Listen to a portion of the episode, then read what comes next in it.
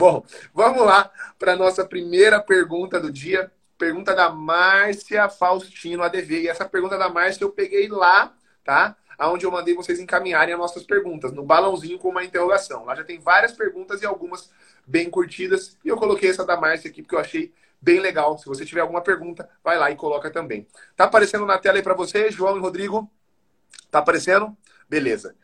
Para o João não tá aparecendo, eu vou ler aqui para todo mundo. Vamos lá. Artigo 33. Artigo 33, tráfico de drogas, lá da Lei 11.343. Tem homem e mulher. Faço pedido de domiciliar junto com a revogação preventiva ou faço separado? Um abraço. Bom, pelo que eu estou entendendo aqui, a Márcia está falando, ó, tô, atuando num processo de tráfico de drogas, tá?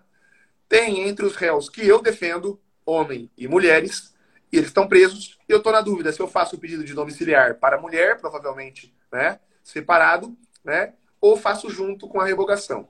Se a pergunta for essa, Márcia, a minha opinião, vou começar respondendo aqui, depois quero ouvir o João e o Rodrigo, estrategicamente, tá? Ainda que fossem, sinceramente, ainda que fossem é, todos homens ou todas mulheres, ainda que ninguém tivesse direito à prisão domiciliar, quando você fala em revogação de prisão preventiva, eu acho que os pedidos têm que ser separados. Por quê? Porque além de aspectos óbvios, objetivos e ligados ao crime, como a garantia da ordem pública, etc., a prisão normalmente envolve aspectos subjetivos. E são normalmente os aspectos subjetivos os responsáveis por manter alguém preso. Se aquela pessoa já tem outros antecedentes criminais, se aquela pessoa, de alguma forma, né, ficou foragida ou tentou atrapalhar no decorrer da investigação. Então, ainda que você defenda mais de um réu, né, a minha opinião é que os pedidos de liberdade, os pedidos de revogação de prisão preventiva, devem ser feitos sempre separados. Neste seu caso, então, né, que você tem provavelmente algum deles com direito à prisão domiciliar e outros não, essa é mais uma razão para você fazer esses pedidos separados. Não por conta do mérito do pedido, porque um é domiciliar e porque outro é revogação, mas por conta de serem réus diferentes, tá? Se fosse pelo mesmo réu, se você estivesse pedindo pelo mesmo réu e ele tivesse direito de domiciliar e você também quisesse revogação, Aí eu falaria, dá para fazer junto, tá? Dá para pedir junto a revogação e subsidiariamente a prisão domiciliar. Mas sendo réus diferentes, eu fazia sempre pedidos diferentes. Rodrigo, acho que quer falar alguma coisa. Fala aí. Ô, Thiago, antes de falar, tem só um pontinho aqui. Fazer separadamente e fazer de forma apartada, tá? É, quando a gente fala tribunal do júri, sobretudo, porque fica tudo registrado lá no processo, aí vai ficar lá uma série, digamos assim, você tentando várias vezes, ele sabe que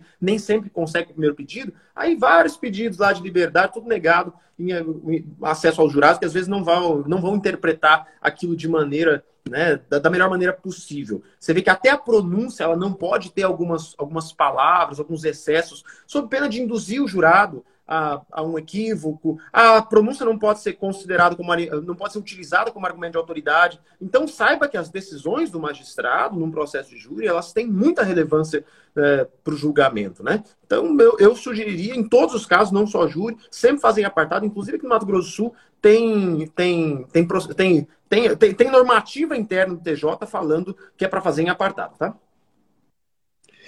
O, eu ia falar, Thiago, meio que nessa linha do João também, é, o pessoal pergunta muito sobre resposta à acusação, que acho que é um exemplo que fica bem interessante. Uma resposta à acusação junto com um pedido de prisão preventiva. Ah, posso fazer assim? Eu sempre faço assim. Não é que é errado, que você não pode fazer. A probabilidade de lerem sua resposta à acusação é baixa. Tá? Eu falo isso de coração mesmo. Sei que as pessoas não gostam, mas é verdade. É, normalmente o juiz não lê a sua resposta à acusação. Ele recebe, normalmente é uma resposta genérica, ele já está acostumado com isso, o gabinete dele está acostumado com isso, eles dão um despacho genérico. Então, se você vai fazer um pedido importante que você precise que o juiz analise, pense em fazer ele fora da resposta à acusação. É claro que ali é, tem espaço para você fazer um monte de coisa, você pode entrar com embargos depois, mas colocar mais um pedido, exemplo, uma liberdade dentro de uma resposta à acusação, é, a chance de não lerem isso é grande. Ah, mas eu quero que o juiz não se manifeste mesmo, porque aí fica é, um pedido meu sem manifestação do juiz e a minha estratégia é essa, porque depois eu vou subir com o HC. Beleza. Aí a tua estratégia processual ali. Com relação ao que o João falou, aqui na vara de violência doméstica, por exemplo, João, é, tem duas varas, né? Até um tempo atrás, cada uma delas tinha um entendimento diferente. Então, você fazia de forma apartada, elas falavam, não, tem que ser é, dentro, tem que ser uma petição intermediária dentro do processo. Você fazia intermediário, eles falavam, não, a outra vara falava, não, tem que ser fora. Então, cada uma, você tinha meio que adivinhar o que acontecia por lá. A questão é que o CNJ na hora de disciplinar essa matéria, não disciplinar, mas de colocar as classes processuais, ele coloca o pedido de liberdade provisória como um pedido separado e revogação de preventiva como um pedido incidental dentro do processo. Mas não é assim que os magistrados seguem. Por quê? Porque quando você cria um novo número de processo e abate um novo número de processo, para conta daquele magistrado é um processo que iniciou e terminou. Então ele ganha muito com a parte de produtividade que o CNJ pede muito. Tá? É, então esse aqui é meu sentir. Não é só por causa disso, mas isso ajuda muito a fazer o pedido separado. Muitos juízes gostam de fazer separado porque cai naquela conta de, olha, eu julguei, é, sei lá, mil procedimentos esse mês. Isso entra na conta os pedidos de liberdade que entraram e saíram. Mas de resto, concordo com, com o João, com o Thiago, né? É, fazer pedido junto nunca é legal, mistura. Se você vai demorar cinco folhas para fazer o pedido de cada um, aquela sua petição que seria enxuta, ela passa a ser uma petição longa, acaba complicando. Existe uma máxima é, que eu ensinava, que eu ensino muitos meus estagiários, né, quando trabalham comigo, que é o cara está começando, ele quer escrever parágrafo grande. Parágrafo grande, ele se perde no meio daquele parágrafo, ele quer colocar as quatro, cinco ideias dentro do mesmo parágrafo e acaba virando um, um, um, problema dentro do, da peça. Então a gente fala, olha, não passa de três linhas. Cada parágrafo seu vai ter três linhas. Claro que depois, quando a pessoa já começa a entender, começa a colocar as ideias certas, ela aumenta. Mas a princípio eu não deixo, porque senão é, é melhor que ele tenha duas ou três linhas separadas do que ele coloque uma linha só de um negócio que começou falando do João terminou falando da Maria. Não dá para entender nada. Então eu sempre peço para que eles façam assim. E por que, que eu estou falando isso? É a mesma ideia. Se você vai fazer uma resposta acusação para um réu e uma resposta acusação para outro réu, separado, ou um pedido de domiciliar para um e uma resposta para outro, a tendência é que você consiga ser mais objetivo e dê para ler melhor sua petição do que você fazer tudo junto. Vai virar uma bagunça. Você não sabe quando está falando da antecedência da Maria e quando está falando da antecedência do João. Então, essa é a minha ideia aí. Não sei se eu demorei muito, mas enfim. Não, é isso aí, com certeza. Concordo com tudo que vocês disseram. Só uma observação quanto ao que o João disse, né? Protocolar o pedido em apartado. É, eu recebo sempre essa pergunta, Tiago, o pedido de divulgação tal, é nos próprios autos, o pedido de restituição é nos próprios autos. Gente, é, Código de Processo Penal tem uma regra, mas nem sempre é essa regra que os tribunais seguem. Então, se você está começando na advocacia, se você está pegando um processo numa comarca que não é a sua, eu sempre falo, liga no cartório, liga para os serventuários daquela vara, daquele juiz e pergunta olha, aí, é, tem alguma normativa específica? Porque mesmo aqui no Mato Grosso do Sul, digo para vocês, a gente tem determinação do TJMS, do nosso tribunal, falando para protocolar em apartado e tem alguns magistrados que preferem que seja protocolado nos próprios autos, tá? Então eu acho importante que você verifique com o cartório qual é a forma melhor deles apreciarem, com exceção da dica que o João deu, que foi de tribunal do júri, e aí é diferente mesmo, para não ficar aqueles vários pedidos de liberdade indeferidas nos autos. Bom, segunda pergunta aqui, Pergunta do Alexander, né? Uma pergunta bem interessante aí. O João e o Rodrigo gostam muito de falar isso. Até vou ler essa pergunta, vou passar para eles primeiro e depois eu complemento. Falar sobre ilegalidade na abordagem em audiência de custódia pode antecipar teses? Então aqui ele está querendo saber o seguinte: olha, teve alguma ilegalidade lá, teve algum vício no cumprimento daquele flagrante. Posso adiantar? Devo ou não adiantar isso numa audiência de custódia? ou isso, né, de alguma forma, vai estar tá configurando um adiantamento de tese e pode me complicar, pode acabar abrindo quais seriam minhas teses na ação penal. Quero saber qual que é a visão de vocês, João e Rodrigo. Primeiro, João, que levantou a mão. Vamos lá. Só para avisar o pessoal, quem me acompanha no meu Instagram, viu que eu publiquei ali, era audiência de sexta, mas acabei publicando hoje, que sexta a gente estava no júri, né? É, eu participei de uma audiência de custódia, dois clientes, os dois foram libertos, e aí eu achei Achei legal um direct que eu assim, João Ricardo, você tem a senha. É, foi assim que ele se referiu, falando como se eu tivesse o código secreto da audiência de custódia, né? Em breve, eu e o Rodrigo, a gente vai fazer um evento falando exclusivamente de audiência de custódia. E quem já conhece os nossos eventos, que o Rodrigo, Rodrigo e eu fazemos, a gente entrega tudo que tem, né? Não tem aquele melzinho na chupeta, não. É tudo sobre audiência de custódia. A audiência de custódia é sempre um momento muito importante para várias coisas, não só para buscar apenas a liberdade do seu cliente através da não conversão do flagrante preventiva. Antes de você ter uma conversão do flagrante, essa pergunta é muito pertinente, existe a possibilidade sequer o flagrante existir. E aí eu acho interessante essa pergunta do colega, porque se você, advogado, identificou que há uma nulidade ou algum vício que ele é capaz de macular de forma cabal aquele flagrante, a ponto de aquele flagrante nem existir, como assim preocupar em em adiantar teses. Você nem está na instrução, muitas vezes né? é muito provável que nem processo exista ainda, é só um flagrante. E nesse momento de flagrante legal, quem, quem já, já assistiu a aula de custódia do Rodrigo minha e do Rodrigo sabe muito bem. A primeira coisa é verificar se aquela, se aquela prisão é legal. Se ela não é legal, ela deve ser relaxada. E aí você, advogado, tem um desafio enorme nas mãos, que é mostrar que aquela prisão nem deveria existir. E é nesse momento que ela precisa ser submetida à apreciação do judiciário. Se você não conseguiu dialogando com o delegado, mostrando que aquela prisão não deve acontecer, é ali no judiciário que você deve ter tudo na mão, de forma facilitada, rápida, porque a audiência de custódia, você vê, eu gravei as duas falas da defesa, demorou um minuto e meio, e, e mais um momento de, de manifestação da defesa e acusação, que é questão de um minuto e meio também, se tiver, porque às vezes nem tem manifestação. Então tem um procedimento, mas é um procedimento muito rápido. Confere, Rodrigo.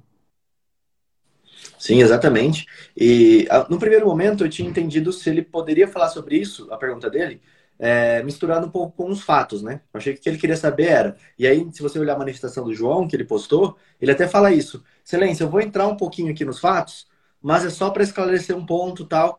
E ele fala, por quê? Não pode tratar sobre fatos na, na audiência de custódia. Muitas vezes é, a gente tenta falar sobre fatos e o juiz já comigo, já me barrou várias vezes, falou, não, doutor, não pode falar sobre fatos, tem outros que deixam. Mas, enfim, a, a regra é que não pode. E aí depois eu entendi a preocupação dele e é uma exceção da exceção. A regra é o que o João está falando, você nunca vai deixar de expor uma prova que pode soltar o seu cliente ali na custódia por conta é, de uma de uma para segurar uma prova futura. Qual é a exceção da exceção aqui no caso, né? Quando que você faria isso? Olha, o policial ele chutou a porta. Eu não tenho uma prova cabal disso, mas ele está falando que não, que foi consentido, que foi um morador que falou para ele que podia entrar, foi o vizinho, e o vizinho nega essa informação e eu tenho essa prova, só que eu ainda preciso produzir essa prova. Eu vou precisar fazer uma dilação probatória com relação a isso. Será que é interessante, já na custódia, eu levantar essa tese? Se a pergunta for nesse sentido, olha só o que envolveu agora, não é mais eu tenho uma filmagem que já está dentro do processo do policial chegar chutando a porta de uma maneira ilegal e eu vou utilizar essa ilegalidade na abordagem para conseguir a liberdade do meu cliente. Nesse exemplo que eu dei agora, está tudo perfeito. A prova está constituída, não tem como o policial falar que não fez porque tem uma filmagem disso. É, então, tudo que o policial falar ali está contrário. A custódia serve para eu analisar a prisão, como foi feita, como se deu a prisão, se houve alguma ilegalidade nesse momento. Então, eu até poderia apresentar essas provas. Diferente é, eu vou precisar produzir uma prova testemunhal sobre aquele ingresso do policial. Talvez, nesse caso, seja melhor eu esperar o momento lá da produção de prova em instrução para perguntar para esse policial, olha, como é que se deu essa abordagem? Ah, não, o vizinho deixou, tal. Você lembra o nome do vizinho? Ah, não lembro, tal. É o do lado direito ou do lado esquerdo? Ah, do lado direito. Ah, do lado direito é o seu João que mora lá. Não, então foi isso mesmo, foi o seu João que deixou a gente entrar. Beleza, já é uma ilegalidade aqui, só estou criando um exemplo para vocês, mas você depois chama o seu João como testemunho, seu João aparece lá e fala: Não, mas eu não autorizei eles a entrarem. Na verdade, eles chegaram chutando a porta. Opa, eu tenho uma prova que vai anular todo o processo a partir daí. Então, eu troquei, entre aspas, aqui uma liberdade no começo por uma prova robusta em que vai me ajudar a fazer é, a nulidade daquele processo. Então, é, é muita estratégia caso a caso, né? Mas, em regra, a gente não pode levar pela exceção. Em regra, o João está é, 200% certo no posicionamento dele. Eu preciso abrir as cartas que eu tenho nesse momento. Se tem legalidade na prisão, é agora que é a hora para você falar. É agora que é a hora para o réu falar: olha, é, eles me bateram, eles me forçaram a entrada, eles me pegaram numa revista no meio da rua e me levaram forçado para dentro da minha casa. Essas, esse é o momento do réu falar essas ilegalidades da abordagem, porque lá na frente vai vir essa pergunta. Quando o, João, quando o juiz for ouvir o réu, ele vai falar: olha, por que o senhor não falou isso na custódia? O senhor foi ouvido lá na custódia e falou que foi tudo normal, que não teve nenhuma agressão, que não aconteceu nada com você, isso vai enfraquecer, apesar de não poder. Mas enfim, senão a gente vai ter que falar tudo sobre custódia aqui, só nessa pergunta. Melhor a gente ficar nesses termos. Como regra, se você tem armas, utilize ela naquele momento. É, deixa eu só uma complementação básica, só para não repetir o que eles falaram. Eu, a gente tem muito essa ideia de adiantar teses. Só que eu, às vezes, acho, e aí aqui guardadas as. É, peço para vocês liberdade poética para falar isso, que esse negócio de guardar tese muitas vezes é argumento de advogado preguiçoso. Que fica guardando a tese, guardando a tese, guardando a tese e morre com a tese. Guarda a tese para sempre e esquece de em algum momento alegar aquela tese. Né?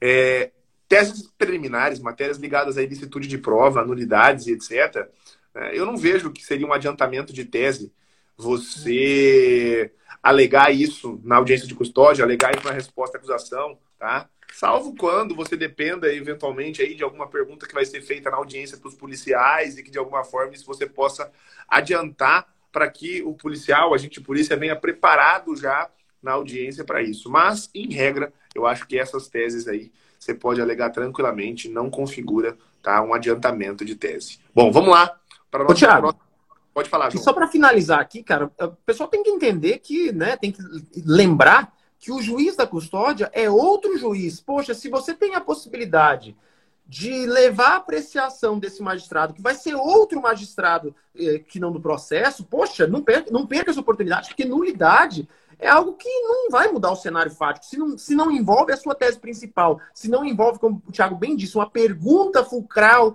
e, e, e, e que vai mudar todo o cenário, que vai ser feita lá na instrução para quem é o dono dessa nulidade, olha, é, é, o flagrante nem existe. Às vezes você consegue a liberdade dele, uma liberdade que você não conseguiria com o juiz do processo.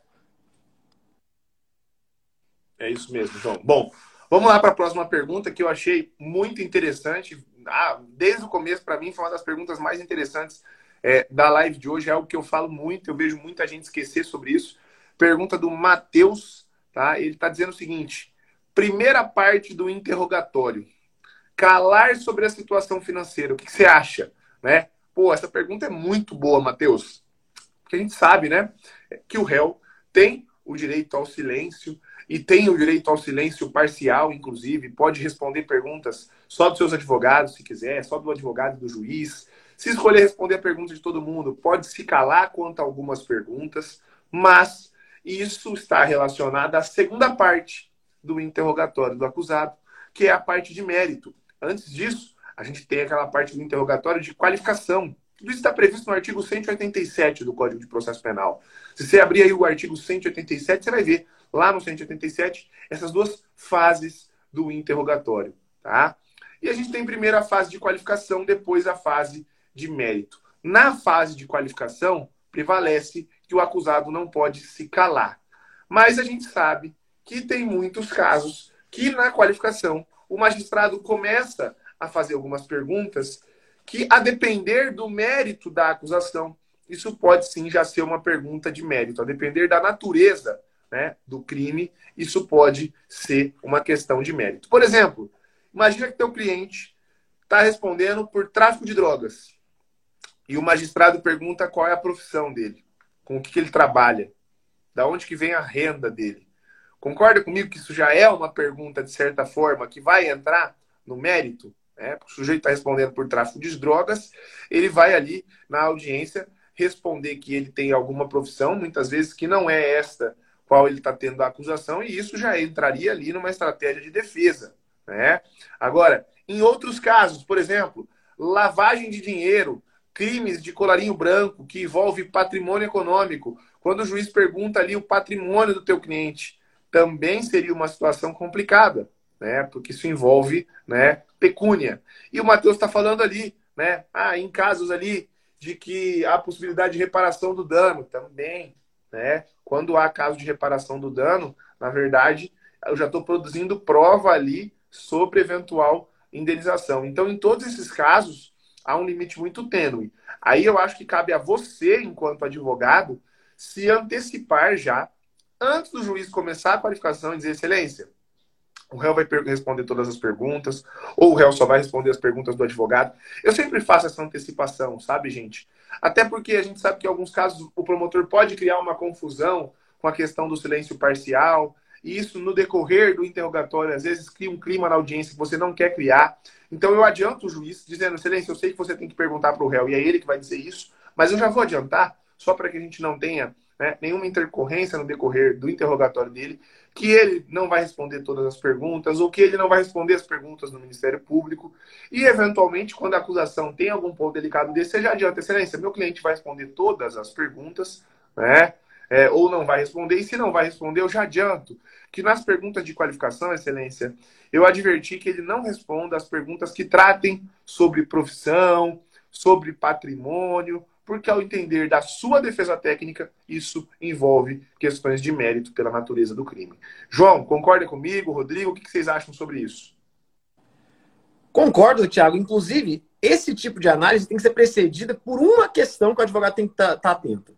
Tem cliente que não tem condição emocional, psicológica, mental de, de responder perguntas. Né? Então, uh, quantas e quantas vezes eu, eu, eu conversei sobre assuntos aleatórios, sobre coisas mais para testar o seu cliente, para saber se tem a capacidade, o tirocínio ali, de identificar uma possível pergunta capciosa, etc. Ver se ele é inteligente. Se, eu já tive situações de, de pessoas, empresários, né, com potencial econômico, e na hora da, daquela, daquela tensão do processo, ele sempre ficava nervoso, não conseguia responder as perguntas, mesmo estando numa condição favorável. Já tive clientes extremamente humildes, né, menino ali, 18, 19 anos, extremamente inteligente, sagaz, conseguia é, ter habilidade com as palavras. Então, eu acho que isso tem que preceder o que o Thiago falou também. Eu tenho um posicionamento um pouco diferente. Eu sei que essa é a ideia do STJ também, inclusive tem decisão de 2020 afirmando isso. É, mas eu acho que é um. que se você lê o código, você tem que ter uma interpretação diferente. A literalidade da lei ela não pode vir em prejuízo ao réu. E o artigo 186 ele vai falar assim, ó, depois de devidamente qualificado e cientificado do inteiro teor da, da acusação. Então, o 186 ele deixa muito claro que o interrogatório ele não começou. Primeiro, o que, que o juiz vai fazer? Vai qualificar e cientificar o réu daquela acusação. O acusado será informado pelo juiz antes de iniciar o seu interrogatório, do seu direito de permanecer calado. Então, o interrogatório não pode ter começado ainda, e o juiz tem que falar para ele: olha, agora eu vou começar o seu interrogatório. O próximo artigo, que é o 187, ele vai falar: o interrogatório será constituído de duas partes, sobre a pessoa do acusado e sobre os fatos. O próximo artigo, ele já separa o interrogatório, então, entre não qualificação mais, mas sobre a pessoa daquele cara e sobre os fatos. Se eu tenho que ser cientificado que eu tenho direito de ficar em silêncio antes do meu interrogatório, meu interrogatório é constituído de duas partes, eu posso ficar em silêncio na primeira parte do interrogatório. O que eu não posso ficar é na qualificação. E qualificação não tem nada a ver com renda. O quanto eu ganho não faz parte da minha qualificação. Minha qualificação é qual é o meu nome, qual é o nome do meu pai, qual é o nome da minha mãe, qual é a profissão que eu exerço, se tudo bem, pode fazer parte da qualificação, é, a cidade onde eu moro. Essas perguntas iniciais, para entender se eu sou o Rodrigo mesmo, isso ele não pode mentir, até porque tem um, um sentido nisso. Olha, com quanto a minha qualificação, isso não pode ser mentido, isso eu não posso negar. Agora, quando começa o interrogatório, independente de que parte seja, porque o código não faz essa separação, ele só fala antes do interrogatório. E o artigo seguinte fala: o interrogatório vai ser constituído de duas partes. E aí, na primeira parte, ele vai perguntar sobre residência, meios de vida, profissão, oportunidade social, lugar onde exerce sua atividade, vida pregressa, se foi preso ou processado alguma vez, é, qual o juiz do processo, se houve suspensão ou condenação, qual a pena imposta. Então, todas essas perguntas aqui, elas são a primeira parte, a primeira parte do interrogatório. Se é interrogatório, o réu tem direito de ficar em silêncio durante o interrogatório dele. Até porque, como o Thiago falou, muitas dessas perguntas, elas já vão, envolver o mérito do, da, do caso, né? É, na violência doméstica, a gente tem um problema grande. Por quê? Tem condenação em dano moral mínimo. E aí uma pergunta que a juíza faz para o réu é, quanto você ganha? Em média. Qual é... E ela vai basear a condenação final com base nessa pergunta que está fazendo para o réu. Então eu entendo que é, não tem uma, uma separação correta. A ideia sobre qualificação, que, que ele não pode mentir, é essa do 186, depois de devidamente qualificado e cientificado inteiro o teor da acusação. Então a obrigação do juiz é entender se aquela pessoa que está na frente dela é aquela pessoa mesmo. É só essa a, a, é, o ponto que o réu não pode mentir. Sobre se o Rodrigo é o Rodrigo. Agora, quanto eu ganho, não, não vem. Talvez eu, onde eu moro também já não entre dentro dessa, dessa necessidade de qualificação. Porque eu só tenho que saber que se o Rodrigo é o Rodrigo. É isso que eu não posso mentir. Porque senão não teria, é, não teria sentido. Né? Bom, essa é a minha visão. Eu acho que dá para criar uma tese em cima disso. Só que tem que ser muito bem explicado. Se você falar, para o juiz, no momento que ele está ouvindo, olha, é, ele pode ficar em silêncio sim sobre essa parte, silêncio, aí já vai dar maior confusão. Tem que falar, silêncio, começou o interrogatório dele, ele tem que ser advertido que ele pode ficar em silêncio. Ah, não, nessa primeira parte ele não tem. Não, é interrogatório, ele tem. A lei fala, antes de iniciar o interrogatório, tem que advertir se ele pode ficar em silêncio. Eu acho que é interessante essa briga, tá? Lembrando, o STJ tem posicionamento em contrário. Ele entende que a primeira parte do interrogatório, o réu não poderia mentir. E aí basta você fazer o que o Thiago falou. É, falar excelência. o réu não vai responder, porque se ele responder isso, ele pode estar tá se auto-incriminando, ele pode estar tá, é, cometendo um crime aqui, então por conta disso ele vai ficar em silêncio. Essa, essa é a minha visão com relação a esses artigos. Quando eu leio eles, não faz muito sentido o réu não poder ficar em, em silêncio se já começou o interrogatório. Ô, Rodrigo, eu acho que o precedente que eles utilizam para ir além dessas. para essas perguntas ir além de uma qualificação, a gente, eu estou olhando aqui o artigo 187, ele fala, né, as perguntas sobre a pessoa do acusado. E o parágrafo primeiro ainda fala que é umas, umas, umas frases abertas, né, por exemplo, falar sobre as oportunidades sociais do acusado, falar sobre profissão, né, sobre residência, ou seja, é, é, são alguns termos muito abertos e amplos, né, que acabam sendo utilizados de uma maneira equivocada, como dentro desse contexto você bem disse, Rodrigo. Exato. E aí, uma estratégia que você pode usar, se você não quiser brigar, vamos dizer assim, se você não quiser entrar em luta com o juiz, é você orientar o seu cliente. Olha, quando for perguntado é, quanto você ganha, quando for perguntado se você já teve algum processo, isso aí você pode falar, olha, excelência, eu não, não me recordo, não sei, não tenho aqui certinho. Ah, mais ou menos, hum, mas não sei nem te falar, porque não sou eu que tomo conta da minha finança. Ou sei lá, é, acho que menos de mil reais, menos de quinhentos reais, não tem como conferir isso. Essa que é a verdade. Então, é uma pergunta que, tipo, se o réu falar que não sabe, que não lembra, o juiz não vai ficar insistindo muito tempo com relação a isso. E essa pergunta, por exemplo, se ele já foi processado ou preso, todo juiz faz. É uma pergunta obrigatória, segundo está ali no, no código, e é uma pergunta muito estúpida, na verdade. Porque o juiz tem os antecedentes criminais do cara. Ela serve única e exclusivamente porque antigamente você não tinha um, um, sistema interligado. Então, você não sabia se o cara já foi processado lá na Bahia, por exemplo. Você precisaria saber isso. Eu estou em Mato Grosso do Sul. O cara foi processado no Rio Grande do Sul, na Bahia, no Amazonas, eu não sei. Então eu preciso que ele me informe isso.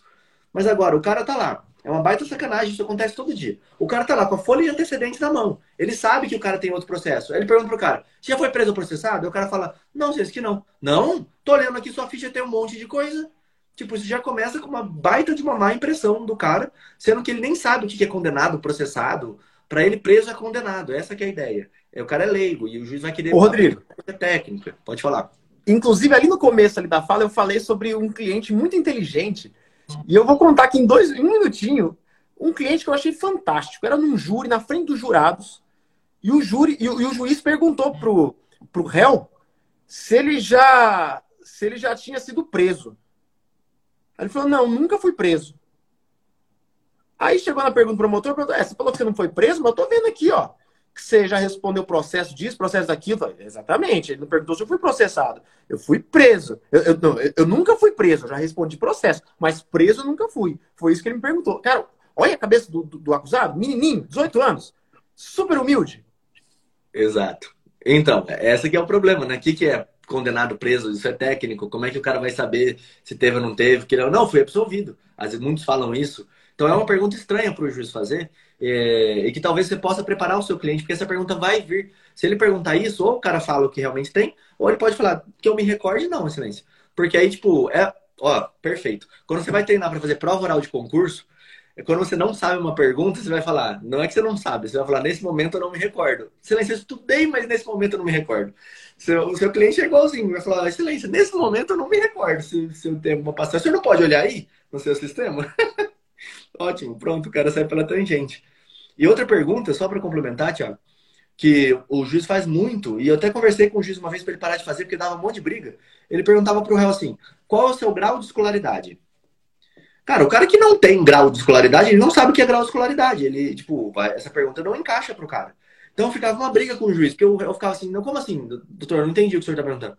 Aí ele tinha que falar assim, não, o senhor estudou até que série? Ah, não, tá, estudei até a terceira série. Aí eu comecei a falar com o juiz, por que, você não pergunta, você estudou até qual série? É muito melhor do que você falar qual é o seu grau de escolaridade, porque isso vai atrasar o interrogatório, fica essa briga de você achar que o cara tá mentindo para você, não quer falar o grau de escolaridade dele, quando o cara não sabe o que é isso. Mas vamos lá, vamos, vamos dar sequência aí, doutor Tiago Bunin. Vamos lá, porque vocês não têm noção o tanto de perguntas que a gente tem aqui. Eu estava selecionando, lendo coisa já, e coloquei já uma muito interessante aqui pra gente. Já estou até com os dispositivos legais abertos aqui. Pergunta da Daniela Arruda, artigo 240 do ECA. Prescrição começa a contar da data da ciência do fato ou da denúncia? Vamos lá para contextualizar para todo mundo aqui. O artigo 240 do ECA é o seguinte crime: produzir, reproduzir, dirigir, fotografar, filmar ou registrar por qualquer meio, cena de sexo, explícito ou pornografia envolvendo criança ou adolescente. Então aqui é quem tira a foto, é quem faz uma filmagem de alguma cena de sexo, de alguma cena pornográfica envolvendo criança ou adolescente. A pena desse crime de 4 a 8 anos, e aí, óbvio, tem causas de aumento previstas no título penal. Acho que a pergunta da Daniele está baseada no fato né, daquela lei Joana Maranhão, que é aquela atleta da natação, que fez ser inserido lá em 2000 é, e 2000, não me lembro, 2017, 2018, mas foi alterada recentemente. Lá é, no Código Penal, no artigo 111, o termo inicial da prescrição, que em regra é a data do fato, mas tem uma exceção lá no inciso 5, que diz o seguinte: nos crimes contra a dignidade sexual ou que envolva violência contra criança e adolescente, previstos neste código ou em legislação especial, é contada a prescrição da data em que a vítima completa 18 anos, salvo se a esse tempo já houver sido proposta a ação penal. Então, Daniela, duas coisas que a gente não pode confundir. Não tem nada de data do conhecimento, de data da ciência do fato. Né? Isso aí pode ter sido alguma é, é, confusão com o caso de é, crimes contra a honra quando eu penso na decadência. Aí sim, o Código de Processo Penal traz essa previsão do prazo decadencial de seis meses a contar do conhecimento da autoria, salvo melhor juízo, artigo 38 do CPP. Mas neste caso aqui, a regra, na minha opinião, é essa do 111, inciso 5. Por quê? Porque esse é um tipo de violência, sim, é um crime de violência né, contra criança e adolescente. Então, nesse caso, a prescrição começa a contar só quando a criança ou adolescente completa 18 anos de idade. É, é ali que começa a contar a prescrição, salvo se já tiver sido proposta a ação penal anteriormente. Não sei se o Rodrigo ou o João tem alguma coisa para falar sobre isso, já tiveram alguma experiência né, com esse caso. Se não, vou colocar aqui uma outra pergunta. Tem várias, gente. Vocês não têm, vocês não têm noção. O Rodrigo e o, o, o João podem escolher o tema, no tema que vocês querem, que eu vou escolher aqui. Ô, Tiago, até não é, não é muito bem dentro disso, mas é, foi uma dúvida até que eu fiquei. Assim, foi um caso que achei estranho. É, não sei se todo mundo viu, mas teve um caso de uma apresentadora de um programa esportivo, acho que é, que o cara pega a foto dela, faz o ato lá com o seu próprio corpo, com uma foto dela, se filma e põe, põe isso na internet. Entendeu a, a cena? Não, não entendi. O cara pega a foto da, da, da apresentadora, uma foto. E faz justiça com as próprias mãos. Isso. Entendeu? Eu não tá. posso falar aqui, senão vai cair a live, enfim. Tá, o cara pegou a foto da mulher ou da criança? Uhum. Não, de uma mulher maior, de uma apresentadora de TV. E ele se filma. Tá, entendi. Fazendo um ato com ele mesmo, um ato sexual com ele mesmo, vamos dizer assim. Tá. Enfim, não, é que é difícil, porque eu não sei se, se bloqueia a live se eu falar direto o que é, mas tá. Eu entendi, eu entendi o que é. Né? Aí o que acontece? Eles estão falando que isso é, importuna, é aquele crime de importunação. Mas é uma foto da pessoa, entendeu? Tipo, não ah, é a então, pessoa. Então, ó, até esta pergunta, até esta pergunta tinha hoje na live aqui, ó. Vou até tinha. colocar aqui. Tinha. Até essa pergunta tinha hoje, mais ou menos, mais ou menos essa pergunta. A pergunta da Pan Rodrigues, olha lá. Estupro virtual existe ou não? É mais ou menos isso, né? Porque querendo ou não é então. virtual. Qual é a pessoa não estar ali, né? É. a pessoa não estava. Foi eu tô cheio de dedo para falar a palavra. Esse, esse, essa modalidade virtual tem. É que o Rodrigo tá narrando outra coisa. É, é. Não, é. Os, o, o 213 virtual, vamos dizer assim, não fala essa palavra que ele diminui o alcance, cara. O... Ele tem. Por quê? Porque aí, Thiago, você tá falando com a pessoa para ela fazer algo do outro lado. Então, vamos supor, uma criança. Tem uma criança do outro lado e o cara do lado de cá, ou a mulher do lado de cá, tá convencendo aquela criança a fazer algo. Beleza. Agora, essa, essa ideia, fala assim contra um. essa ideia do, do que eu tô te falando, isso virou uma polêmica e, e teve gente falando, olha, isso é importunação.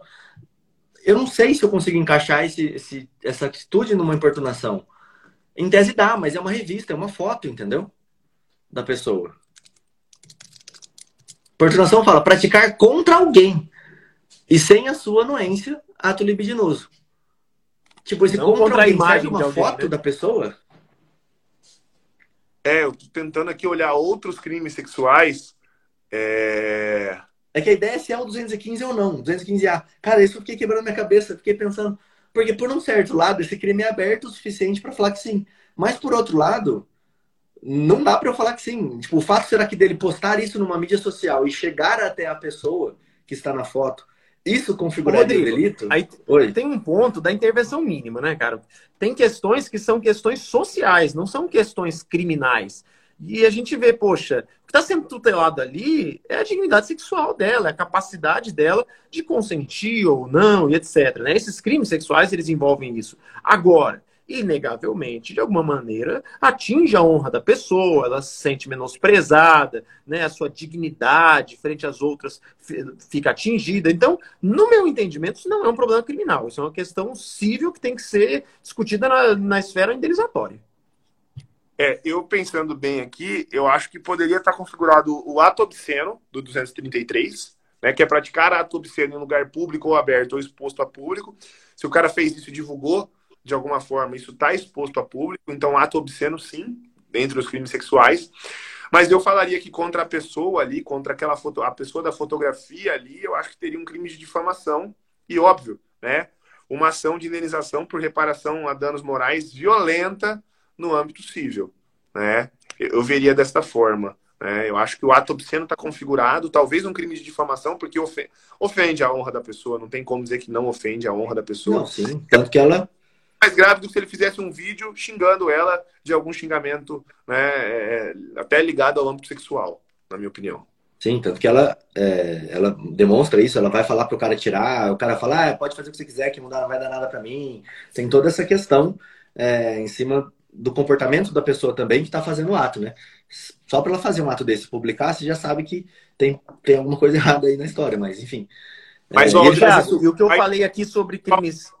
A importunação tá, porque é, o, o, sujeito passivo do crime tem que ser uma pessoa.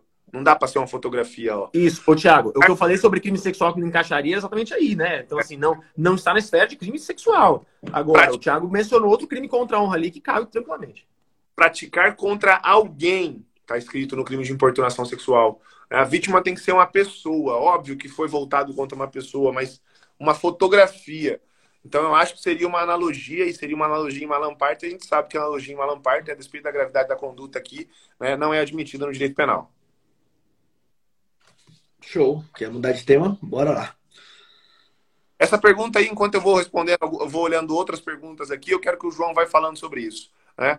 Como, João, diz aí sobre isso. Como atuar na advocacia criminal para desmistificar aquela ideia, aquele ideal social, né, de que você é defensor de bandido. Fala pro pessoal, João, que eu tenho certeza que você vai profetizar aqui agora. Ó, falar uma coisa para vocês, galera que está assistindo aqui, ó, vai ser como retirar um saco de cimento das suas costas quando você entender que o seu trabalho como advogado criminalista não depende de validação social. Primeira coisa que eu sempre penso quando eu saio de casa. Eu acredito nesse direito que eu estou defendendo. Tem vezes no júri, uma vez eu fui num júri com o Igor uh, e com a doutora Ellen Pelarigo em Lins, que a jurada, ao final do júri, ela falou, gostou muito dessa fala que eu vou falar para vocês agora.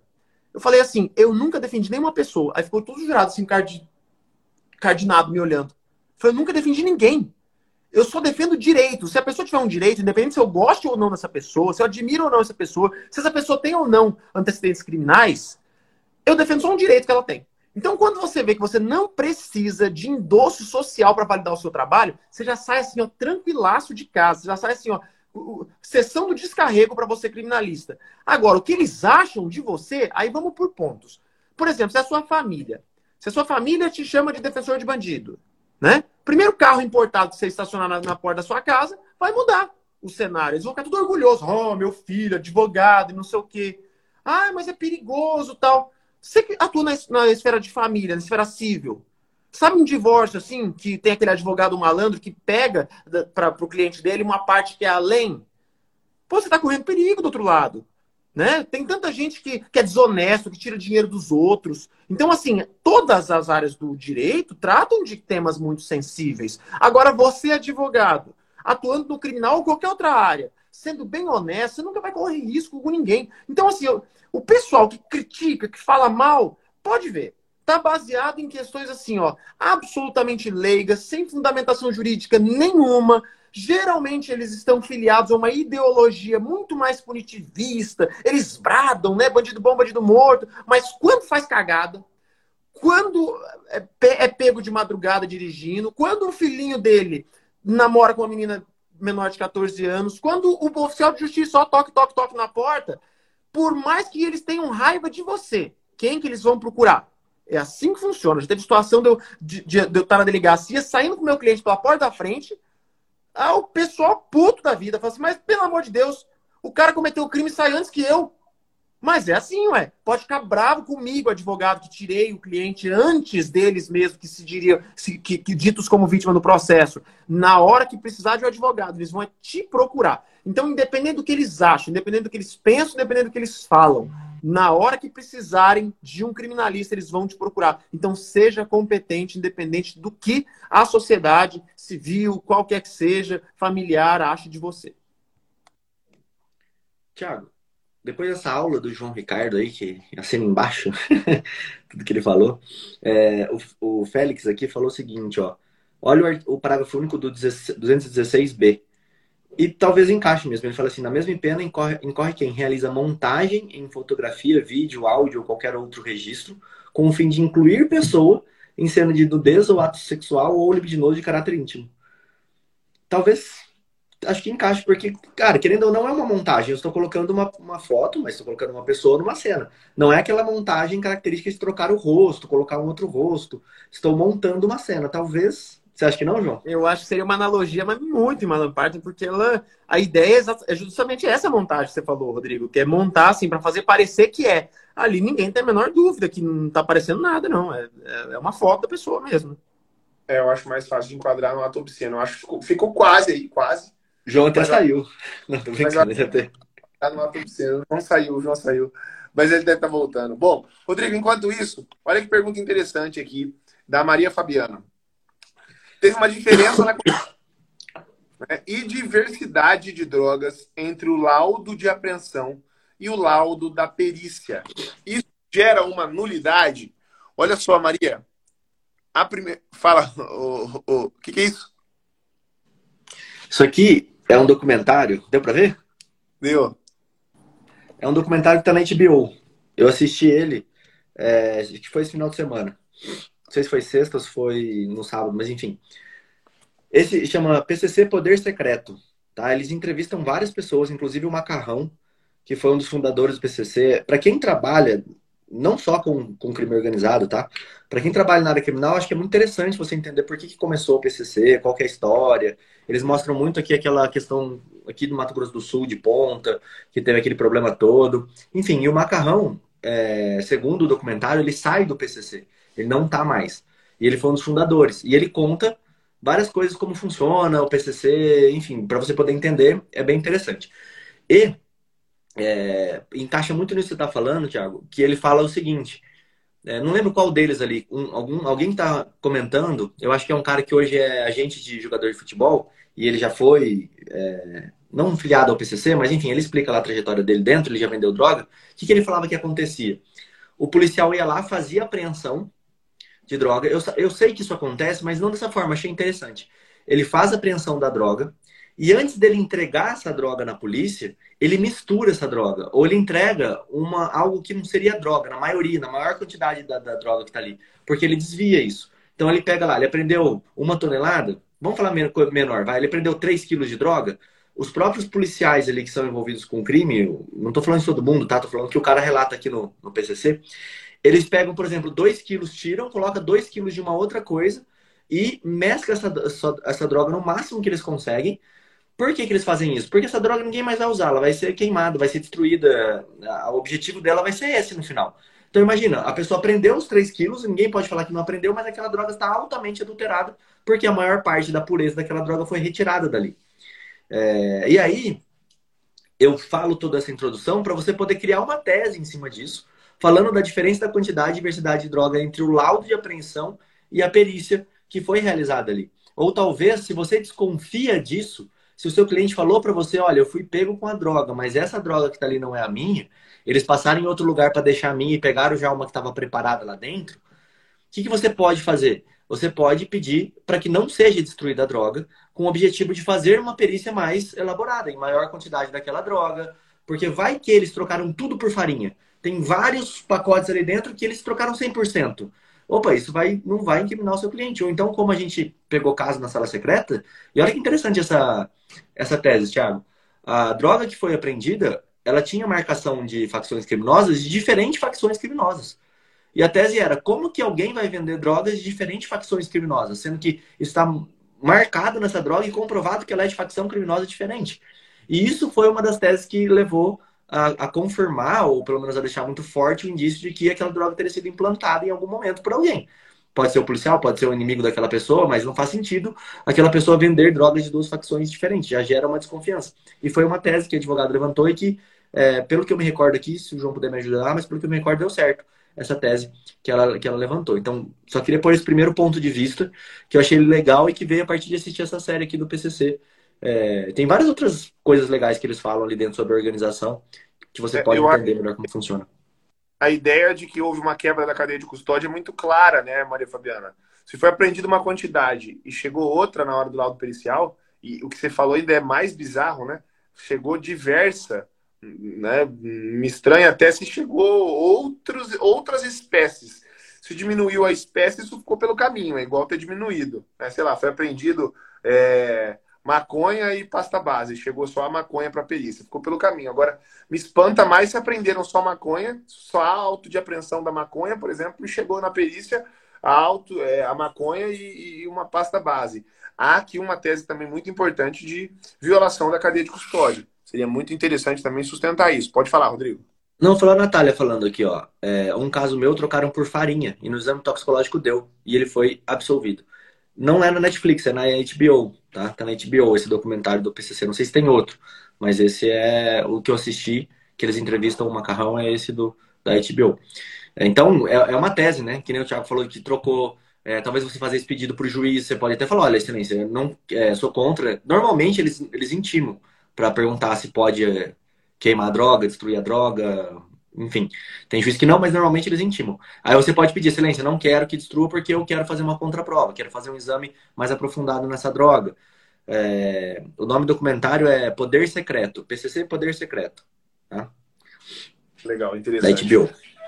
Para gente finalizar, né, tem uma pergunta aqui do Frank Araújo. Dúvidas sobre excesso de prazo no crime de tráfico de drogas. Quantos dias é necessário? Frank, a gente sabe que a gente não tem um, um, um prazo né, máximo da prisão. O pacote anticrime tentou com a questão da revisão a cada 90 dias, né? Mas a gente teve o Supremo Tribunal Federal, naquele caso do André do Rep, uma decisão do plenário do Supremo Tribunal Federal dizendo que, olha, quando não for observada essa revisão por 90 dias, isso não torna a prisão automaticamente ilegal e impõe um relaxamento obrigatório, né? No, nas cortes superiores isso já vinha sendo seguido no STJ. Então a gente tem que fazer uma análise do caso. Para mim, ainda, o que continua sendo a vertente mais importante, a premissa mais básica, né? Eu digo que é a teoria dos três critérios. E o que é essa teoria dos três critérios? Primeiro você vai analisar, óbvio, tem um prazo, o sujeito está preso há quanto tempo? Ok, seis meses, vamos pensar assim. Seis meses, não é nem muito tempo e nem pouco tempo. Seis meses preso preventivamente. Vamos analisar. Qual que é a complexidade do caso? É um caso complexo? Ele é o único réu? É uma grande operação e etc. Depois que ele foi preso, já foram feitas várias outras fases, inclusive com coisas que foi presa na casa dele. Qual está sendo a conduta dos agentes públicos? Né? O promotor, o juiz, né? os serventuários. Esse excesso se deve a alguma desídia de quem presta serviço público? E terceiro, como está sendo a conduta do advogado? Porque não pode ser você também pedindo para designar audiência, né? Fazendo diversos atos que estão ali atrapalhando o andamento do processo e depois levanta a mão para falar que teve excesso de prazo. Eu acabo achando que essa ponderação é a melhor forma de, inclusive, você discorrer, de você colocar na sua petição, demonstrando né, por que, que teve naquele caso excesso de prazo, fazendo justamente essa análise. Olha, que o caso não é um caso complexo que justifique é, é, essa morosidade que está tendo. Aqui a gente percebe que eu, advogado, Estou né, fazendo tudo que é possível para atender o processo. apresentei minhas petições no prazo, não pedi resignação de nenhum ato. Pelo contrário, o promotor de justiça, quando foi se manifestar, o prazo era de 10 dias, demorou 32 dias para apresentar a manifestação. Né? Então, eu sempre acho que, estrategicamente, esse critério né, do, dessas três frentes, das três faces, teoria dos três critérios, eu acho que acaba sendo a melhor forma de você demonstrar o excesso de prazo. Porque não tem aqui né, é, é alguma regra desse prazo. O que, você acha, Rodrigo? É, todas as vezes que eu consegui excesso de prazo, foi fazendo isso que o Thiago falou e demonstrando a quantidade de dias muito bem é, colocadas em cuidado quando você demonstra, fala tipo assim, ah, ele está há dois meses já preso.